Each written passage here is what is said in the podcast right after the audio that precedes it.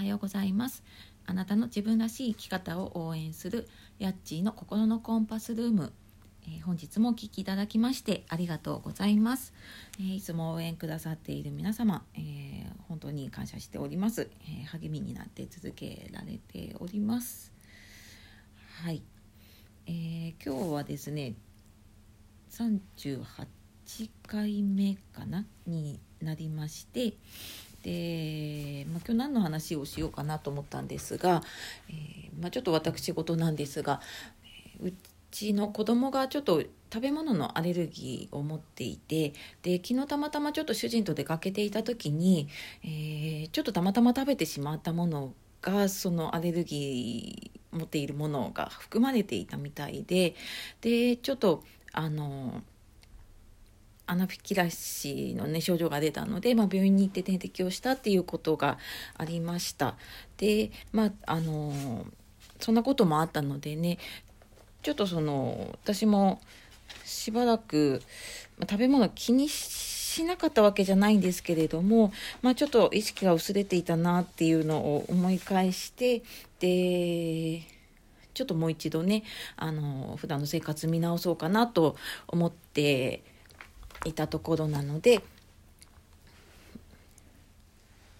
えー、今日はですねあの免疫アップに大切な食生活のお話をしていこうかなと思っております。最後までお付き合いください。はい。で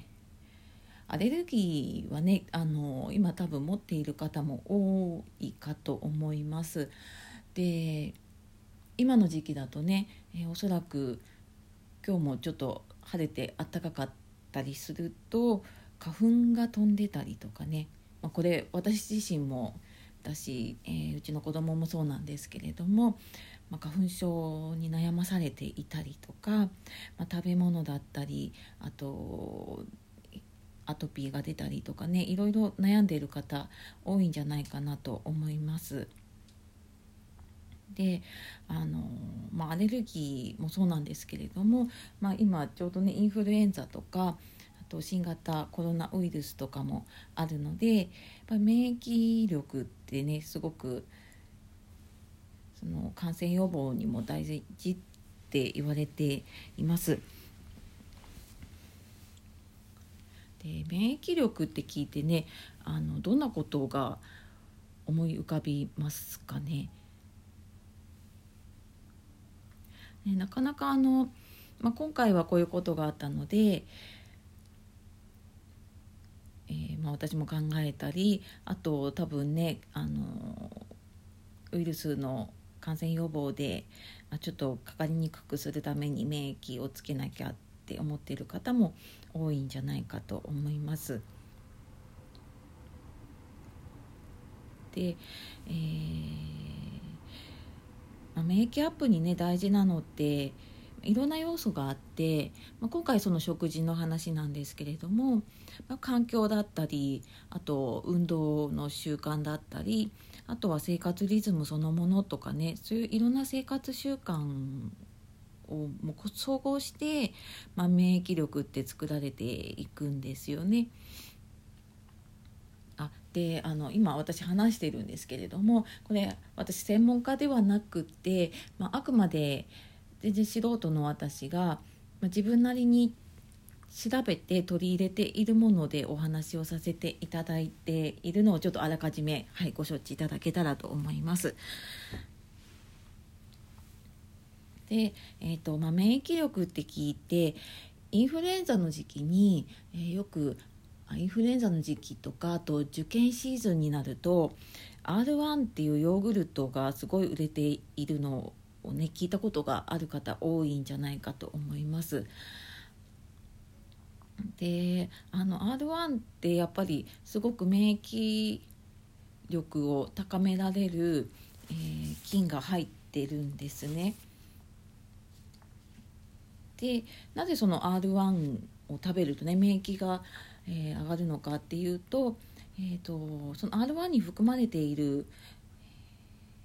善玉菌いい菌がですね、えー、そのまま腸に届いてで結局はその腸の環境を整えてくれるので、まあ、それで、えーと、免疫が上がっていくっていうのが、まあ、かなり端折ってなんですけれども、まあ、そういう仕組みになっています。で、まあ、今回その R1 でお話をすると、まあ、R1 に含まれている菌ですねがあもちろん R1 を取ることはすごく、えー、プラスのことになるんですけれども、まあ、極端な話で言うと R1 のヨーグルトを食べるんだけれども食事はカップラーメンだったりおやつにポテトチップスを食べていますとかまあ、そういう方ねそんなにいないと思うんですけれども、まあ、極端に言うと、まあ、そういう生活をしていてもせっかくそのいいものを取り入れても、えー、その菌が生きていられないその菌が活動ができないと、えー、免疫って上がっていかないって言われています。でその R1 にしろ今多分ヨーグルトの売り場に行くといろんなこう、えー、ピロリ菌に効くとかいろんなこういうのに効きますみたいなのがいっぱい出てると思います。で、まあ、その中でね自分に合うものを試していただくっていうのが一番いいと思うんですが、えー、まあ、その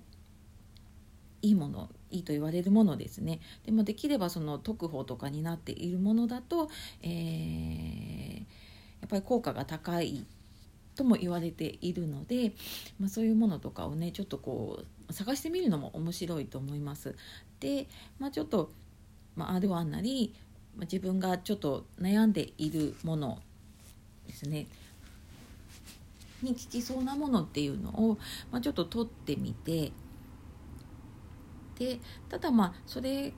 を取るだけだと結局その腸の中の菌って、えー、生きていられないというか活動ができないのでそのせっかく取り入れた善玉菌って言われるねいい菌を、えー、増やしていったり活動できるようにするためには、えー、私がやっているのはオリゴ糖ですね。これ野菜とか果物、まあ、バナナとかねいろんなものにも含まれているんですがあとシロップ状になっているオリゴ糖をですねそのヨーグルトに混ぜたりとかあと料理に使ったりっていうことでオリゴ糖を取り入れるっていうのをやっています。であともう一つはその腸の環境を整えるでそのせっかくね取り入れたいい菌を活動できるようにするために食物繊維を取るっていうのも気をつけています。で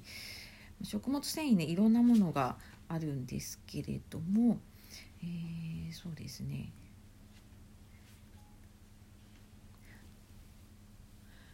まあ多分ねあのいろいろなものに含まれてはいるんですが、まあ、私気をつけてるのは結構、まあ、分かりやすいのだとねごぼうをでなんか意識しないと 私あまり食べれなくってなので、まあ、ちょっとねごぼうを入れたりとかあとまあ玉ねぎをねちょっと使うようにしてみたりとか。うんなんか自分にできるところで、えー、少しねあの取り入れられるものっていうのを取り入れています。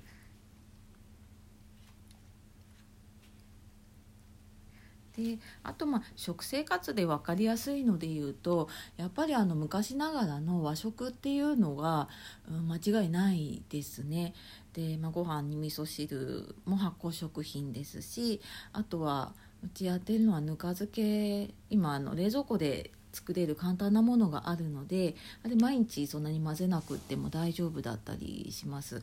ので、まあ、そういうぬか漬けでねあの発酵食品を取り入れたりあとまあ納豆とかですねはやっぱり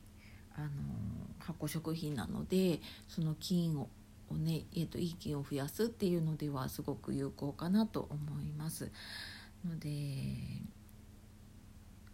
まあ、やっぱり食事、ね、何がいいかわからないなと思ったら、えー、昔ながらの食事っていうのをちょっと思い返してみると、えー、いいものが取り入れられていくんじゃないかなというふうに思います。はい、えー、ちょっとまとまりがない話で申し訳ないんですけれども、えー、免疫アップに大切な食生活っていうことでまずあのいい菌を取り入れる善玉菌って言われるねいい菌を、まあ、ヨーグルト R1 なり、えー、今いろんな菌が、えーと、LG なんとかとかねいろいろあると思います。でそういういい菌っていうのを取り入れていくっていうのとあとその菌が活動できるように、まあ、オリゴ糖だったりとか食物繊維を入れていくで、えー、食事に迷った時には、まあ、和食を食べてみる。